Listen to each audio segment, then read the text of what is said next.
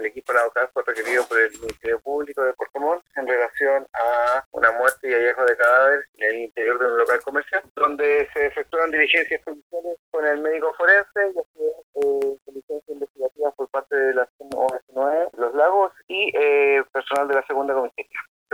establecer que hay lesiones y estas lesiones son atribuidas a terceras personas y eh, la causa definitiva la tiene que otorgar el médico legal, no obstante las diligencias que se están efectuando por parte de la sección 99.